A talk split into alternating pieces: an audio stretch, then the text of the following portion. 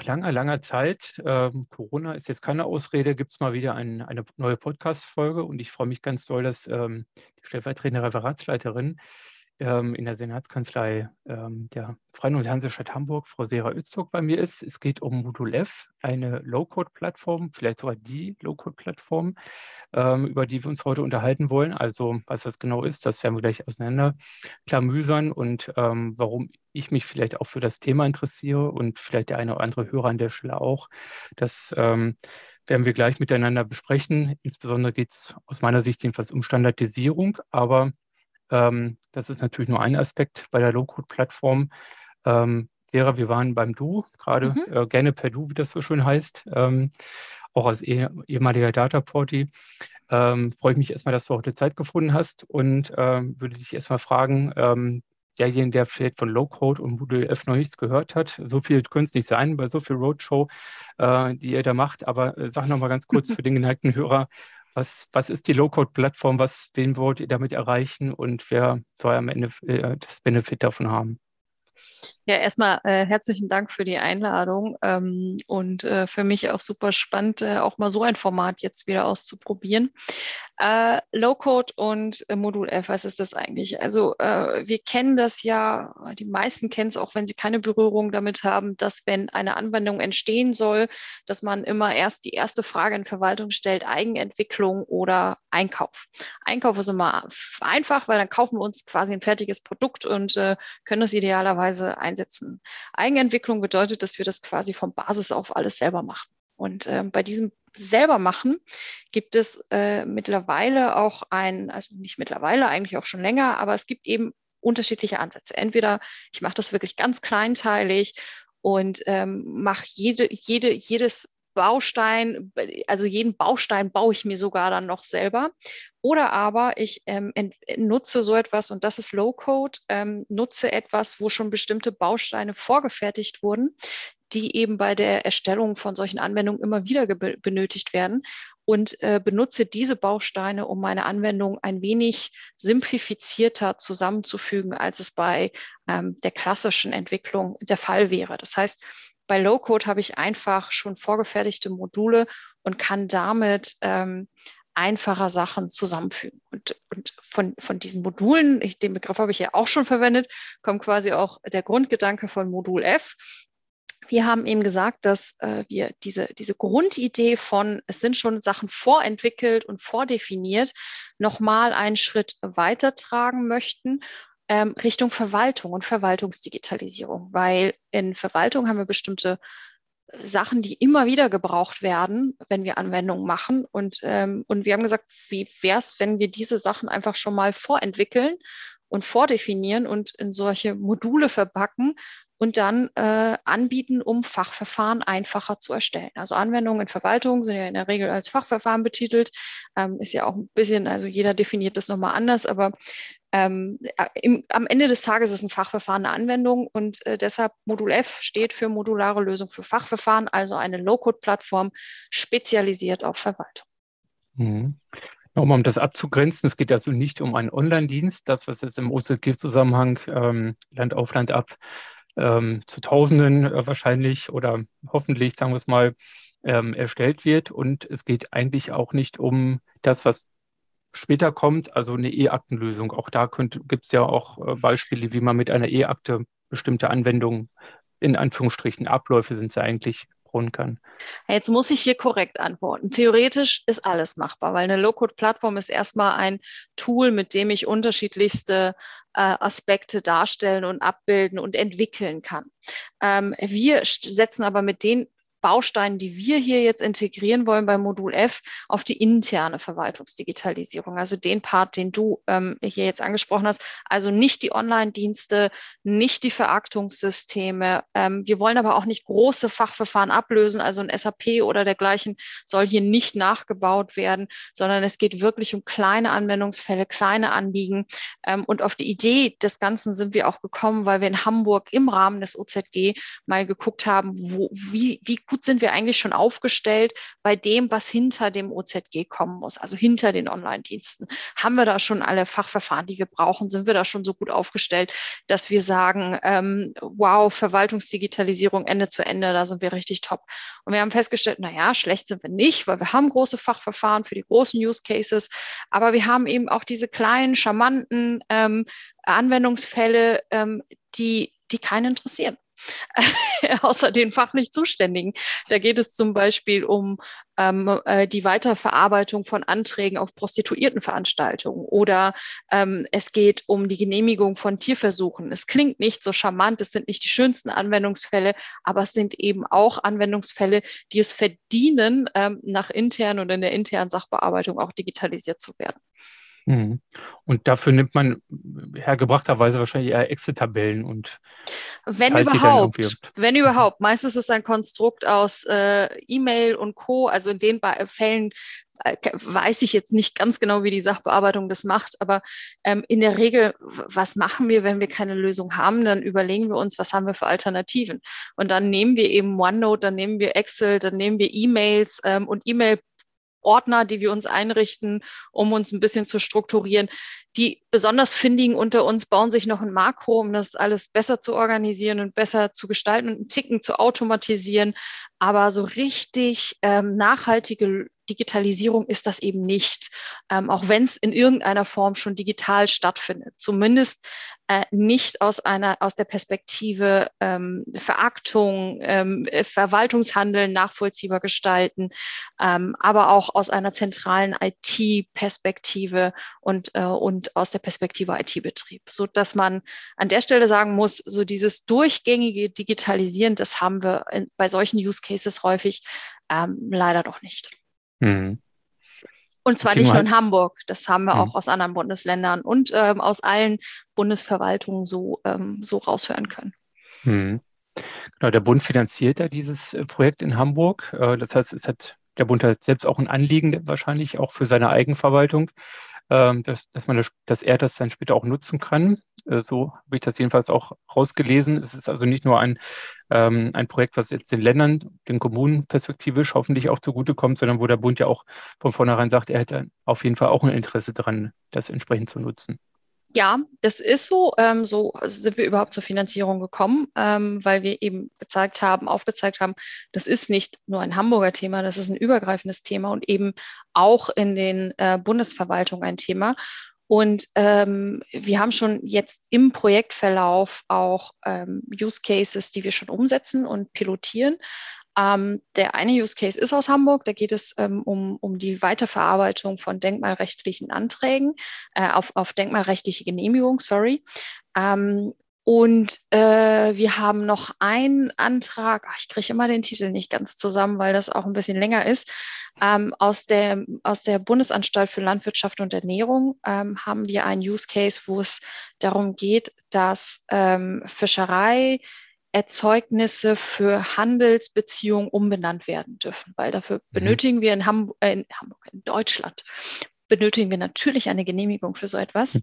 Ähm, und man glaubt es nicht, aber da kommen schon einige Fallzahlen im Jahr zusammen und das machen bisher so, ich glaube, eine Sachbearbeiterin, die sich da durchboxt alleine und sich da auch irgendwie ihr Konstrukt mit Funktionspostfach und Co. zusammengebaut hat. Aber für sie wäre so, ein, allein schon ein Fachverfahren, wo ihre Anwendungsfälle aufgelistet werden, hintereinander ähm, ihre, ihre einzelnen Fälle aufgelistet werden und sie die Möglichkeit hat, sich Notizen dazu zu machen. Das wäre schon eine mega Abhilfe für sie. Und, ähm, und da sind wir gerade dabei, auch ein, ein, ein entsprechendes Fachverfahren zu, zu bauen und dann hoffentlich ab Ende des Jahres auch für sie bereitzustellen. Mhm, okay.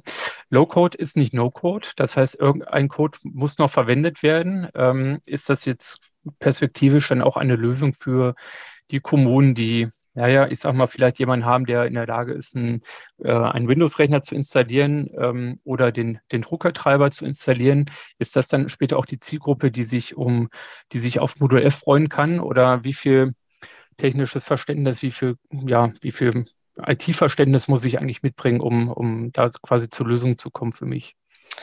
Also als wir uns angefangen haben, in Hamburg mit der Thematik Low-Code auseinanderzusetzen, haben wir mit ganz vielen Anbietern gesprochen. Ich werde jetzt auch keine Namen nennen, weil im Grunde ähm, sind sie alle sich mehr oder weniger ähnlich. Der eine kann das eine besser, der andere das andere.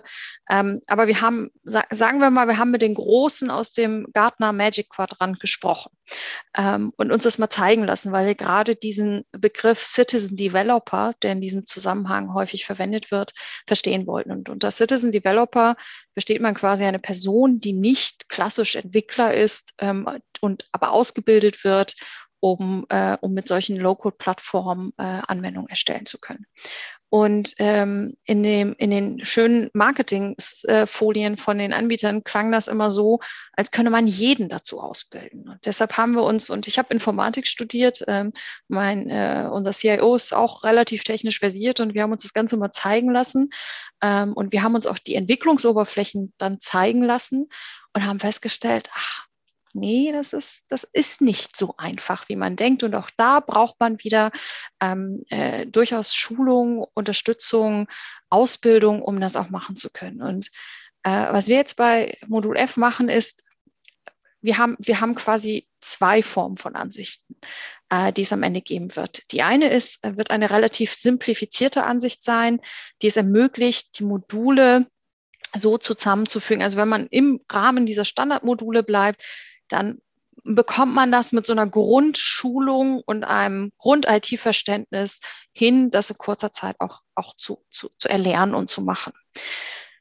Wenn man aber sagt, man möchte tatsächlich auch Individualität noch mehr reinbringen und die zugrunde liegende Low-Code-Plattform auch mitnutzen und da noch weiteren Code hinzufügen und, und, und, dann wird man definitiv eine ausführlichere und umfänglichere Schulung benötigen, um das zu lernen. Und auch da gilt, äh, so komplett kein IT-Verständnis das, das wird es einfach nicht sein. Also das kann es auch nicht sein, weil man einfach bestimmte Grundmechanismen verstehen muss. Man muss verstehen, wie Prozesse zusammen funktionieren, wie was, was, was Variablen sind.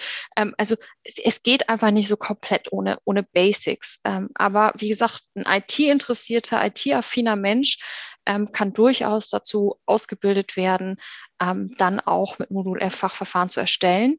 Und je nachdem, wie komplex er es haben möchte oder sie, ähm, kann man eben, eben das, das über Schulung noch weiter erlernen.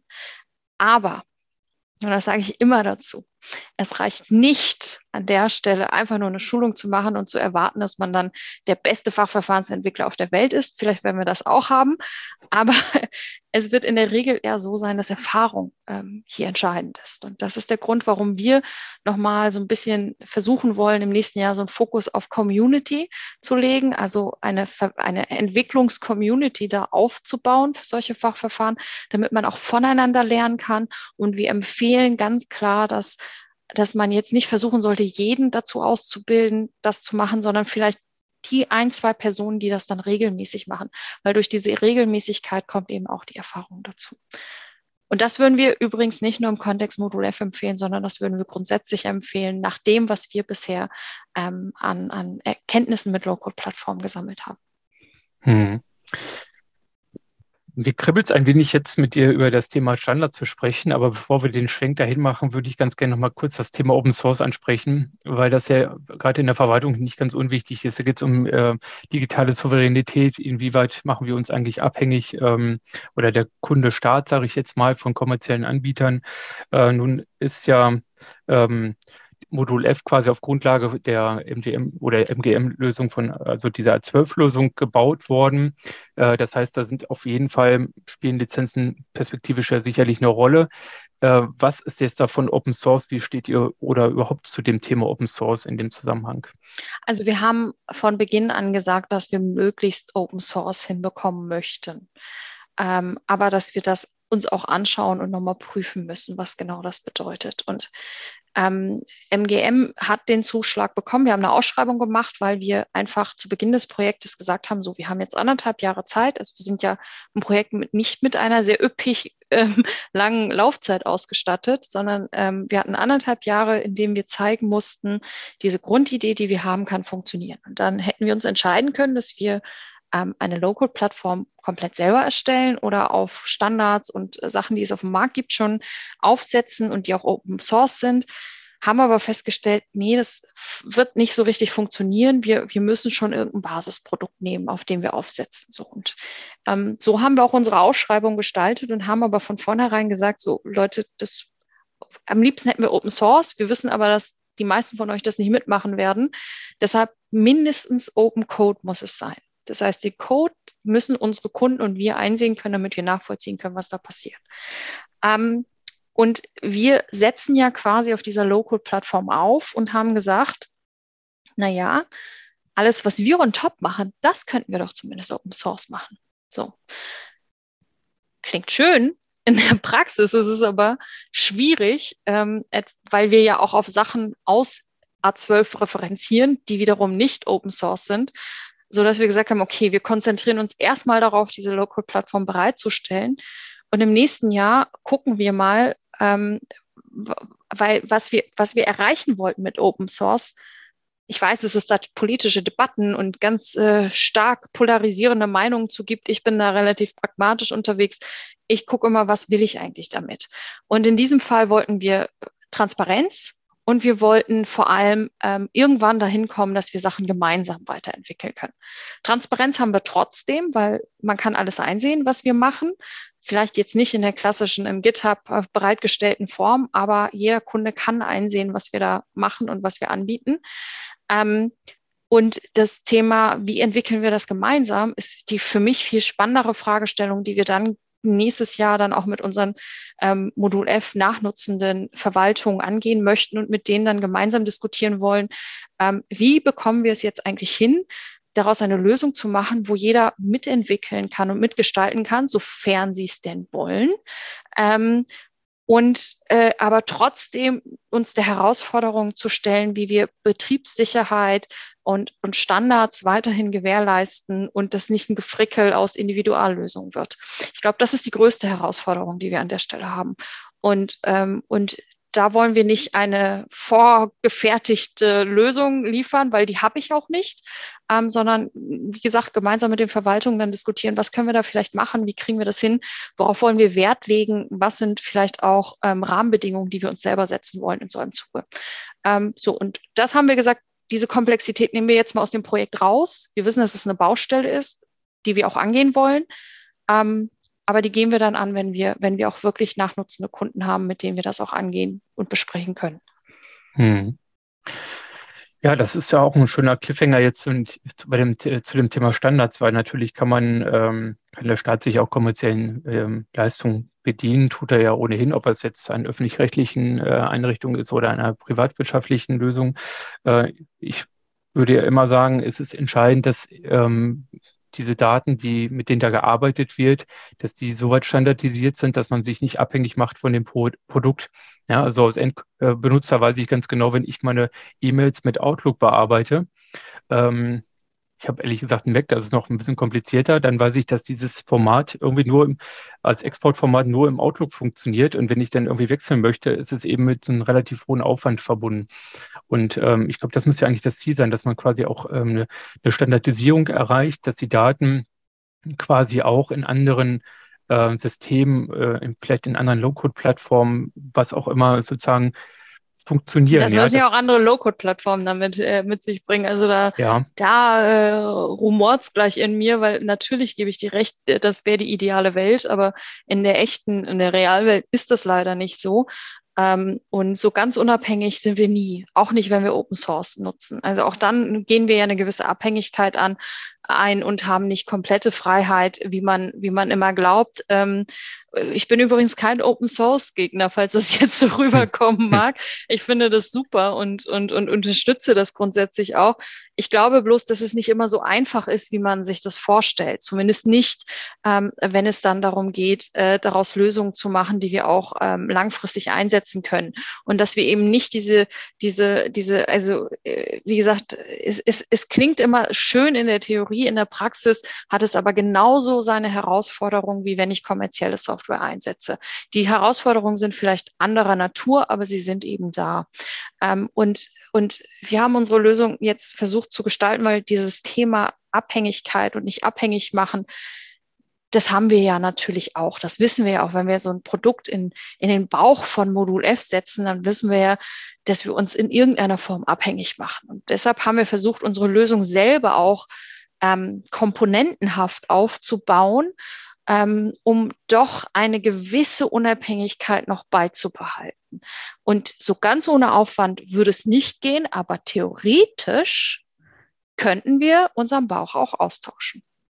Mhm. Das wird jetzt MGM nicht gerne hören, tut mir leid, MGM, aber wie gesagt, wir sind immer noch öffentlicher Dienst und versuchen uns natürlich unabhängig ähm, zu machen ähm, von, von Produktanbietern. Und ich bin auch aus dem öffentlichen Dienst und das ist mir auch sehr wichtig. Mhm. Okay. Ähm, Im Vorgespräch ähm, hattest du das Thema Datenfelder angesprochen. Naturgemäß ist das sozusagen eines der, ja, der wichtigsten Bausteine ähm, für eine Low-Code-Plattform, weil hier müssen Daten sozusagen generiert werden, eingesammelt, weiter kanalisiert werden, woanders hingeschubst werden. Ähm, und da wäre für mich so die Frage, ähm, du hattest ja äh, das gerade auch kurz ähm, skizziert, wie ihr euch das vorstellt.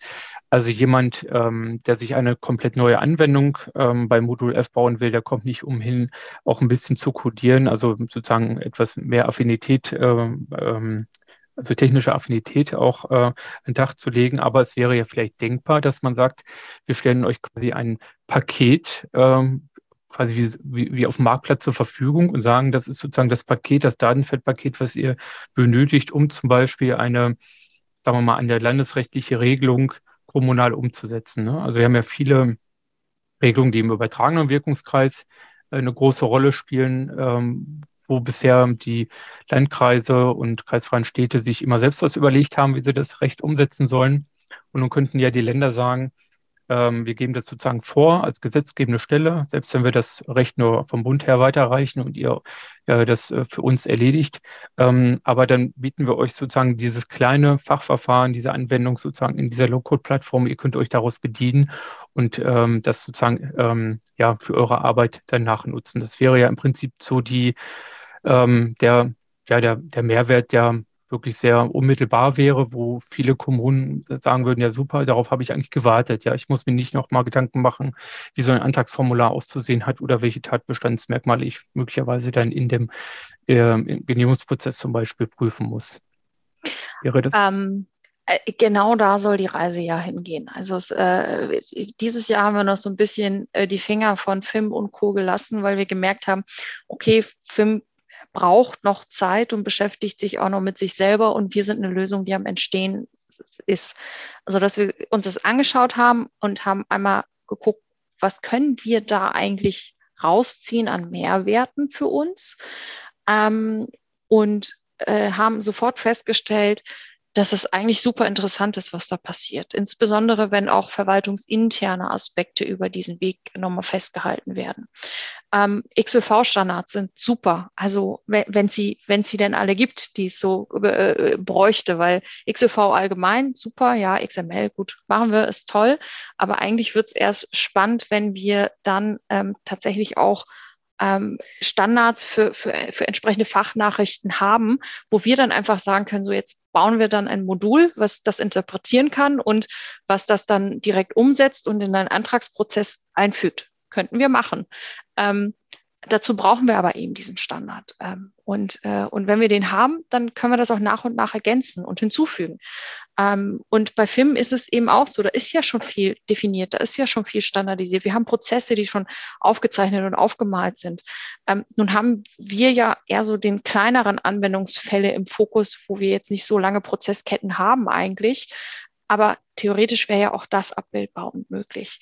Ähm, aber selbst für, für diese kleinen Fälle wäre es natürlich toll, wenn das standardisiert mal aufgeschrieben ist, weil wir dann sehen, okay, welche Datenfelder werden eigentlich benötigt. Und das sind Informationen, die wir dann komplett anders integrieren und in, in äh, Modul F auch automatisiert zum Teil vermutlich übernehmen könnten.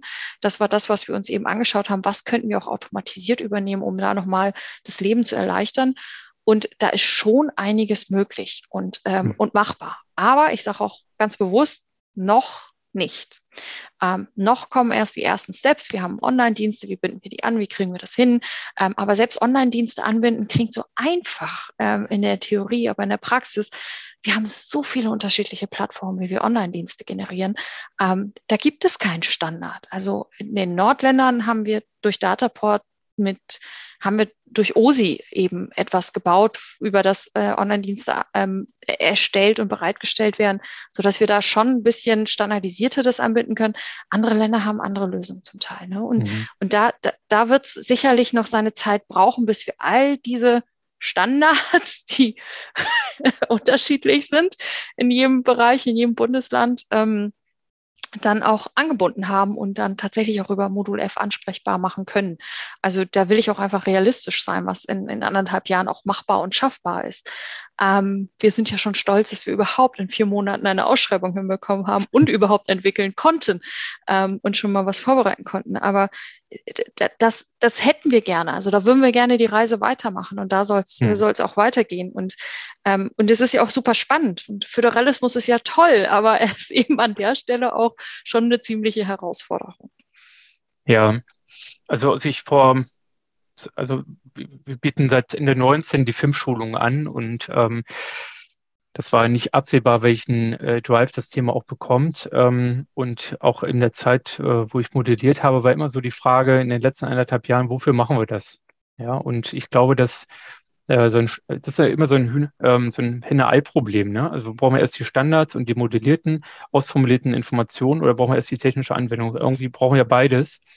Ähm, ich glaube, dass wir hier tatsächlich so einen Anwendungsfall bekommen, so einen technischen Anwendungsfall, auf dem Film sicherlich jetzt auch ein bisschen drauf gewartet hat, weil wir natürlich einerseits diesen, diesen äh, Online-Dienstkanal, also diesen Eingangskanal modellieren. Ja, und wir können eigentlich dadurch, dass jetzt im Rahmen von OZG ja jeder Dienst auch äh, über x Datenfelder einmal standardisiert beschrieben worden ist, äh, wäre es natürlich jetzt logisch zu überlegen, wenn die Information jetzt über den Dienst reinkommt, über die technische Schnittstelle ähm, das ist natürlich nochmal ein anderer Punkt, aber ich weiß zumindest, dass sozusagen die, das Datenschemata mir einen Hinweis darauf gibt, dass ich jetzt hier Informationen bekomme, die einem Namensfeld, einem Vornamensfeld und so weiter zuordnenbar ist. Und das Ey, ist ab, ja absolut. Es ist, macht vieles viel einfacher.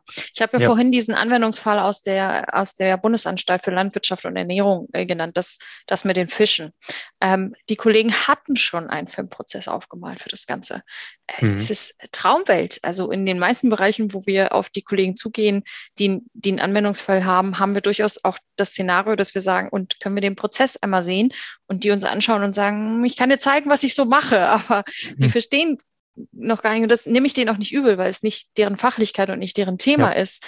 Aber theoretisch müssten wir ja eigentlich deutlich häufiger in standardisierter Form aufzeichnen und aufmalen, was denn unsere Prozesse sind und was wir so machen und was wir dafür verwenden und, und, und, und, und was da alles mit reinspielt. Ich also wie gesagt, nicht für alles. Also bitte nicht, bitte nicht jetzt mich so interpretieren, dass ich der Meinung bin, dass FIM überall äh, für, für alles im Verwaltungshandeln angewendet werden sollte und für jeden Verwaltungs, äh, für, für jede, jede Mail, die wir jetzt schreiben wollen, brauchen wir kein FIM. Aber ja. ähm, es gibt sicherlich eben, eben äh, Fachverfahren und, ähm, und Use Cases, wo wir äh, schon von Film profitieren können. Ähm, und eben in, bei diesem Fischprozess, den wir da umgesetzt haben, haben wir uns eben diesen, diese, diese Film-Modellierung angeschaut und konnten sofort sagen, okay, das und das brauchen wir, das und das müssen wir machen. Ähm, und es war relativ einfach für uns dann auch, ähm, diese Datenfelder entsprechend anzulegen und, und zu gestalten. Und das das ist tatsächlich insofern für uns schon schön, wenn so etwas existiert, weil wir dann deutlich einfacher in die Umsetzung kommen können. Mhm. Ja. Beziehungsweise ja zukünftig dann auch die Verwaltung selber. Mhm. Also die Digitalisierung hat ja natürlich eine technische Komponente, über die reden wir jetzt ja gerade. Modul ist ja quasi eine technische Lösung für ein Problem, was es gibt, ähm, so eine digitale Brücke zu bauen ähm, um so eine Ende-zu-Ende-Digitalisierung schnell hinzubekommen in der öffentlichen Verwaltung. Aber ähm, tatsächlich ist auch meine Erfahrung, dass man erstmal die Prozesse kennen muss. Ne? Also wir müssen erstmal. Das ist die größte Baustelle. Und das ist genau. auch übrigens das zeitintensivste an der ganzen ja. Geschichte. Die Entwicklung selber ähm, kriegt man relativ flott hin. Aber erst einmal nochmal Klarheit mit dem Fachbereich gemeinsam zu schaffen, was ist es eigentlich, was du benötigst? Was genau passiert da? Was ist, was passiert jetzt als nächstes? Ähm, wer kommuniziert dabei mit wem? Äh, welches System kommuniziert mit wem? Ähm, das, das ist so der Teil, der, der, ähm, der, der, den, also das ist immer so, so ein bisschen 80-20, ne? Ähm, 80 Prozent geht wirklich in dieses Prozessverständnis drauf und 20 Prozent sind dann nur noch die Entwicklung, ehrlicherweise. Und, aber ich glaube, das ist auch das, wo, wo, wo Low-Code jetzt richtig punkten kann, weil wir mit Low-Code schneller sichtbar machen können, wie es aussehen könnte und diese Rückkopplung mit dem Fachbereich viel effektiver stattfinden kann, ähm, als, es, als es bei klassischer Entwicklung der Fall ist. Hm. Ja, viel spannend, wie du das jetzt aus Modul F-Sicht beschreibst. Äh, dieselben Worte hätte ich jetzt auch wählen können äh, bei der ähm, beim Bauen der Online-Dienste. Genauso äh, ist das genau die Herausforderung seit 2018 im OZG-Zusammenhang und man hätte quasi, was meine, oder nicht nur meine Auffassung, man hätte sicherlich zwei, drei Jahre lang erstmal ähm, mit Hilfe von FIM die Prozesse aufnehmen müssen und die Datenfelder und dann hätte man sozusagen die Informationen gehabt, die man gebraucht hätte. Ah, das das, um sage ich aber auch nicht ganz. das sage ich auch nicht ganz. Ich bin der Meinung, dass man, dass man, also die müssen ja unsere Erfahrungen auch erstmal machen und sammeln und Verwaltung braucht ja auch seine Zeit und wir müssen ja erstmal von einer von einer Jahr, Jahrzehnte, Jahrhunderte lang gelebten Verwaltungskultur hm. jetzt erstmal ähm, den, den nächsten Schritt und die Hürde in, in das neue digitale Zeitalter schaffen. Da brauchen wir ja auch unsere Zeit. Das ist ja auch, auch legitim. Aber ich glaube, ich gebe dir da in dem, was du gesagt hast, jetzt nur in Teilen recht. Natürlich ist es wichtig, die Prozesse alle aufzumalen und zu kennen.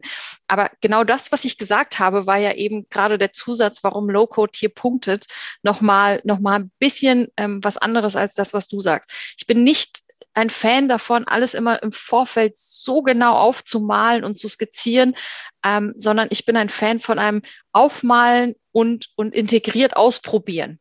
Ähm, und das ist auch das, weshalb wir es überhaupt geschafft haben, übrigens in, äh, jetzt in, in, in der Zeit, in der wir mit Modul F vorgeprescht sind, das überhaupt auch in der Zeit hinzubekommen, weil wir eben einerseits eine Idee hatten, was wir machen wollen und auch durchaus dokumentiert und festgehalten haben, aber andererseits auch direkt ausprobiert haben, ob diese, diese ersten Schritte, die wir dokumentiert haben, überhaupt funktionieren und Sinn ergeben.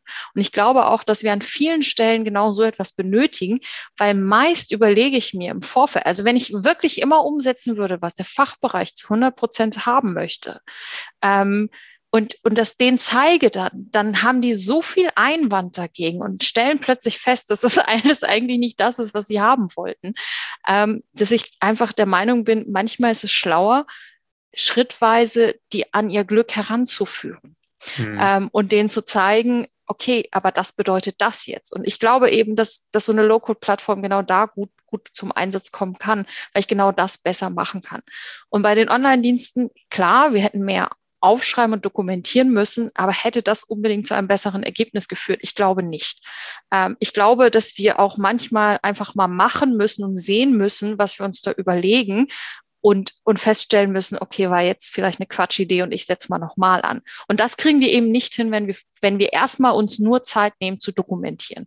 Ähm, und diese Erkenntnis bekommen wir dann viel zu spät und verlieren dann auch einfach Zeit, aus meiner Sicht. Hm. Okay, aber du wirst mir schon zustimmen, dass du sagst, wenn es gute ähm, FIM-Datenfelder, also X-Datenfelder geben würde, vielleicht auch gute X-Prozesse, dann wäre das absolut hilfreich, auch für die Nachnutzung auf Modul F. Ähm, und das würde ja dann auch bedeuten, dass man gucken muss, dass man diese äh, Daten eben auch qualitativ hochwertig erstellt, die, diese auch pflegt am Ende, ja, weil am Ende sind solche ja, Prozesse. Da gebe ich ja dir recht, aber wir müssen es ausprobieren, genau. Wir müssen mhm. es uns anschauen, ausprobieren und sicherlich profitieren wir von äh, bei Modul F ähm, davon, wenn schon gewisse Standards gesetzt sind, wenn schon gewisse Datenfelder existieren und definiert wurden, ähm, weil wir dann einfach auf etwas aufsetzen können, was schon da ist. Hm.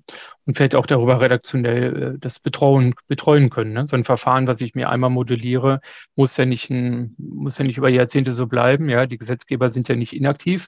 Ähm, wenn sich genau. was verändert, muss ich das ja entsprechend auch anpassen können. Dafür genau, dann auch ändert man Prozess. das im Modul und das ist für alle umgesetzt. Das wäre hm. der, der, die Idealwelt. Ob wir es praktisch so hinkriegen, werden wir ja dann in den nächsten Jahren erfahren. Ja, ja, prima. Ja, also vielleicht kann es ja auch sein, dass sich Film an der Stelle auch noch mal ein bisschen bewegen muss, äh, um da vielleicht auch äh, leichter in die technische Umsetzbarkeit zu kommen. Kann ja sein. Vielleicht. Ähm, Auch das ist nicht in Stein gemeißelt, so ein Standard. Und der, auch der entwickelt sich immer weiter. Und je mehr äh, Anforderungen vielleicht auch kommen von anderer Seite und sagen, ich könnte es ja gut gebrauchen, aber ja, ja, an der und der Stelle fehlt mir vielleicht noch mal etwas, vielleicht eine gute Regelsprache, ja, um ein, ein Beispiel zu nennen oder andere Dinge. Das erspart uns am Ende vielleicht doch denjenigen, der vielleicht doch noch mal Hand anlegen muss, sondern ich kann das quasi aus dem Bauchladen ziehen beim Modul F. Ich kann es dann vielleicht ähm, an vielen Kommunen zur Nachnutzung weiterreichen, ja, weil es mhm. am Ende dieselbe Leistung ist, die da erbracht werden, äh, erbracht wird. Das wäre ja schon nicht schlecht. Ja, also äh, genau, bis zu, bis zu einem gewissen Grad, wie gesagt, gebe ich dir da absolut recht, aber ich glaube eben, dass ähm, Theorie alleine nicht funktioniert, sondern äh, wir das immer mit der Praxis koppeln müssen. Ja, gebe ich dir recht. Ähm, genau das passiert ja gerade im äh, OZG-Zusammenhang auch. Also da, wo wir X-Datenfelder modellieren, äh, machen sich jetzt die Menschen Gedanken über ein Betriebshandbuch und über ein Betriebskonzept und sie fragen sich, wie soll ich denn hier einen EVA-Dienst ähm, sozusagen aktuell halten? Und wer soll hier was liefern. Und dann ist zum Beispiel eine X-Datenfelddatei, die ich in den Dienst laden kann äh, und dadurch die Datenfelder aktualisieren kann, ja auch ein Weg, um sozusagen Verantwortlichkeiten auch in den jeweiligen Ländern, in der Landesredaktion zum Beispiel zu haben und nicht nur bei demjenigen, der den Dienst ähm, technisch betreibt. Also das, ähm, also die Überlegungen passieren gerade an vielen Stellen, wie man das weiterverwenden kann. Und äh, wenn man sozusagen jetzt vom Frontend ins Backend weiter nachdenkt, und Daten sozusagen dann auch standardisiert. Ja, ich habe gelesen, ihr wollt auch Fit Connect anschließen. Ähm, dann ist das ja am, am Ende gut, wenn man dann die ganze Strecke dann auch ja da mit diesem Standard vielleicht auch verknüpfen kann. Absolut. Für uns macht die ganze Lösung auch nur Sinn, wenn wir auf Standards und bundeseinheitliche Standards setzen, ähm, weil es eben eine Lösung sein soll, die eben auch nicht nur in Hamburg funktioniert, sondern auch bei anderen. Und je mehr wir da gemeinsam auch auf Standards setzen und auch miteinander mal gucken, was brauchen wir, was brauchen wir für Infrastrukturen, was brauchen wir für Architektur. Ich glaube, dass wir, also Modul F ist ja ehrlicherweise auch nur ein Teil des, des Gesamtspiels, was da noch kommen kann. Und da überschätzen wir uns auch nicht. Wir wissen, dass wir jetzt eben schon einen Ansatz haben, mit dem wir es ermöglichen, ähm, ähm, das Thema äh, interne Verwaltungsdigitalisierung nochmal mit anzugehen. Aber es ist eben auch nicht die eierlegende Wollmilchsau. Also wir haben noch ganz andere Baustellen und ich, ich hoffe ja hier auch noch ein Stück weit aufs IT-Architekturboard, auf mehr ähm, Klarheit in dem, was da noch so an Gesamtarchitektur und Infrastruktur passieren muss und geschehen muss. Und wenn so etwas da ist, dann ist natürlich eine Lösung wie Modul F, kann sich da gut einreihen. Und äh, mhm. dafür ist es eben, eben dann gut. Aber sicherlich haben wir noch, wenn es um Verwaltungsdigitalisierung insgesamt und Ende-zu-Ende-Digitalisierung insgesamt geht, dann haben wir sicherlich übergreifend noch ein paar andere Baustellen. Ja, viele Inseln, die wir gut miteinander verknüpfen müssen. Bundeseinheitlich. Und, und da braucht es eben auch gute Lösungen und durchdachte ja. Lösungen und eben nicht einfach nur ein, wie kriegen wir sie schnell zusammen. Ähm, ja. Und, äh, und äh, das, es wird auf jeden Fall spannend bleiben in den nächsten Jahren. Ja, ja, sehe ich auch so, Sira. Ganz herzlichen Dank. Ich will das mal so als Schlusswort stehen lassen. Ähm, das hat jedenfalls gepasst. ich wünsche euch ganz, ganz viel Erfolg in dem Projekt. Danke. Ihr habt ja schon Preise abgeräumt. Ähm, das, Wir ähm, freuen uns auch sehr darüber. Es, ist, äh, es war, sehr, war sehr nett, einen Preis zu bekommen. ja, muss ja nicht der letzte sein. Wer weiß, was da noch auf euch zukommt. Ähm, auf jeden Fall. Uns Mühe. Tolle Arbeit, die ihr da leistet und ähm, ja, wenn wir hier an dieser Stelle vielleicht den einen oder anderen auch noch inspiriert haben, euer Projekt zu begleiten. Und ähm, ich weiß ja, dass der eine oder andere auch schon seinen Mund wässrig hat äh, und auf solche Lösungen wartet und die ja gerne nachnutzt. Ich weiß, ihr seid in, in vielen Ländern auch im Gespräch. Ähm, ja, ganz viel Erfolg an dieser Stelle und ganz herzlichen Dank für deine Zeit. Ja. Danke für die Ciao. Einladung nochmal und tschüss. Ja, gerne. Tschüss.